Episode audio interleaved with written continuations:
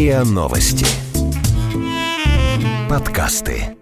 Как это по-русски? Подкаст о великом и могучем и его тонкостях.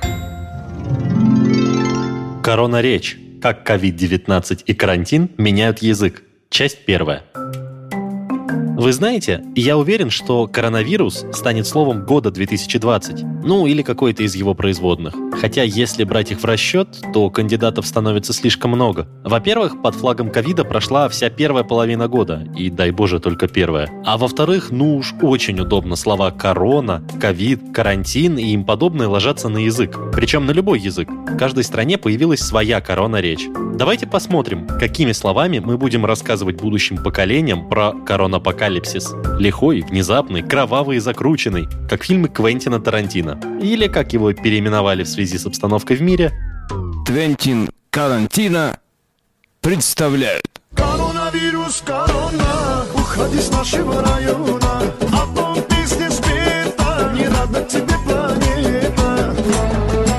COVID-19 – вторая после СПИД официально объявленная ВОЗ-пандемия, то есть болезнь всепланетного масштаба. Если приставка «эпи» с греческого переводится как «над», «поверх», то приставка «пан» означает «всеобщий», «всеобъемлющий». То есть, в отличие от эпидемии, пандемия охватывает гораздо больше стран и людей. А главная причина всех сегодняшних страхов – это слухи. По телевидению или в интернете. Слухи опаснее, чем сама болезнь. Усугубляют пандемию паника, непонимание, слухи и фейки. Поскольку ими забиты почти все каналы информации, а поток сплошной и бурный, мира хватило еще и инфодемия – пандемия дезинформации. Беспрецедентные беды требуют беспрецедентных мер. And modern problems require modern solutions.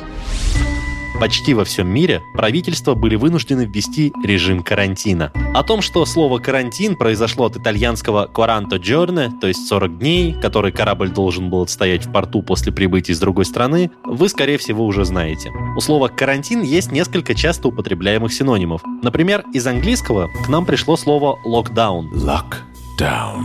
От слова «lock» — запирать и «down» — вниз, ну или в некоторых контекстах совсем полностью. А на русском мы используем свой собственный синоним – самоизоляция. Самоизоляция. А, Взял консервы и тушенки, посижу на удаленке. Самоизоляция. А Что это такое, объяснять не буду. Вы без меня последние два месяца ее соблюдали.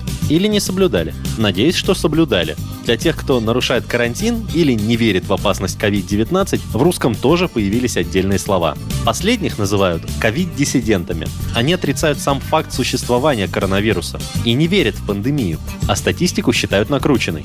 Тех же, кто верит в существование короны, но сомневается, что она на самом деле так опасна и считает правительственные меры излишними, называют коронаскептиками. На противоположной стороне спектра расположились короноики – люди, которые боятся ковида до паранойи. За время карантина ни разу не выходили из дома, не расстаются с маской и перчатками, а также протирают антисептиком абсолютно все поверхности, вплоть до дверных ручек и кнопок в лифте. Мои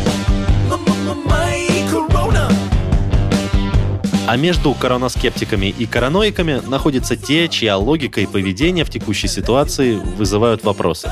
Те, кто в первой неделе скупил всю гречку и туалетную бумагу. Кто носит маску иногда и чисто, чтобы избежать штрафа.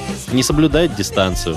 Шашлыки? Да, пожалуйста. Антисептик? Не, не слышал. Таких людей в интернете в самом мягком случае называют ковигистами или ковидиантами.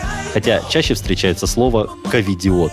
И, соответственно, они страдают от ковидиотизма. Ну, Точнее, от их ковидиотизма страдают окружающие.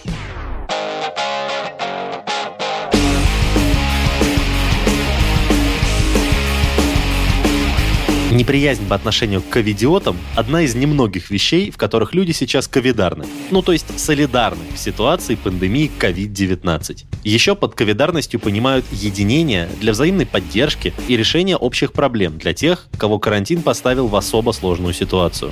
Больше всего повезло тем, кому меньше всего было терять. У большинства подростков, например, на момент начала карантина не было работы, а учеба шла по дистанционке в довольно лайтовом режиме, да и закончилась через месяц. Поэтому Поэтому у тинейджеров, подростков по-английски, на карантине было больше всего времени и возможностей для того, чтобы заняться чем душе угодно.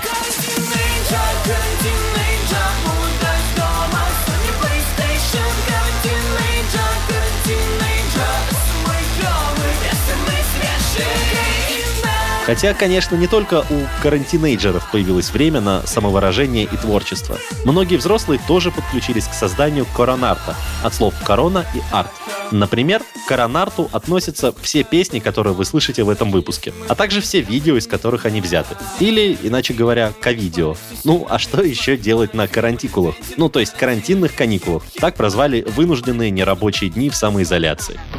Как же хочется на работу. станку, прилавку, куда угодно. Вы только там не постановите, пожалуйста, что Ну, на самом деле, конечно, есть много чем заняться на карантине. Интернет уже даже придумал, как назвать последствия длительного бездействия на карантине. Корониалы. Так, по аналогии с миллениалами, предлагают назвать детей, которые родятся где-то через год после самоизоляции. Вы слушали эпизод подкаста «Как это по-русски».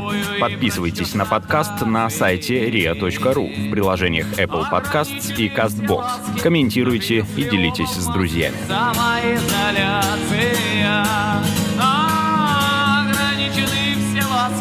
Даже если оба в маске Самоизоляция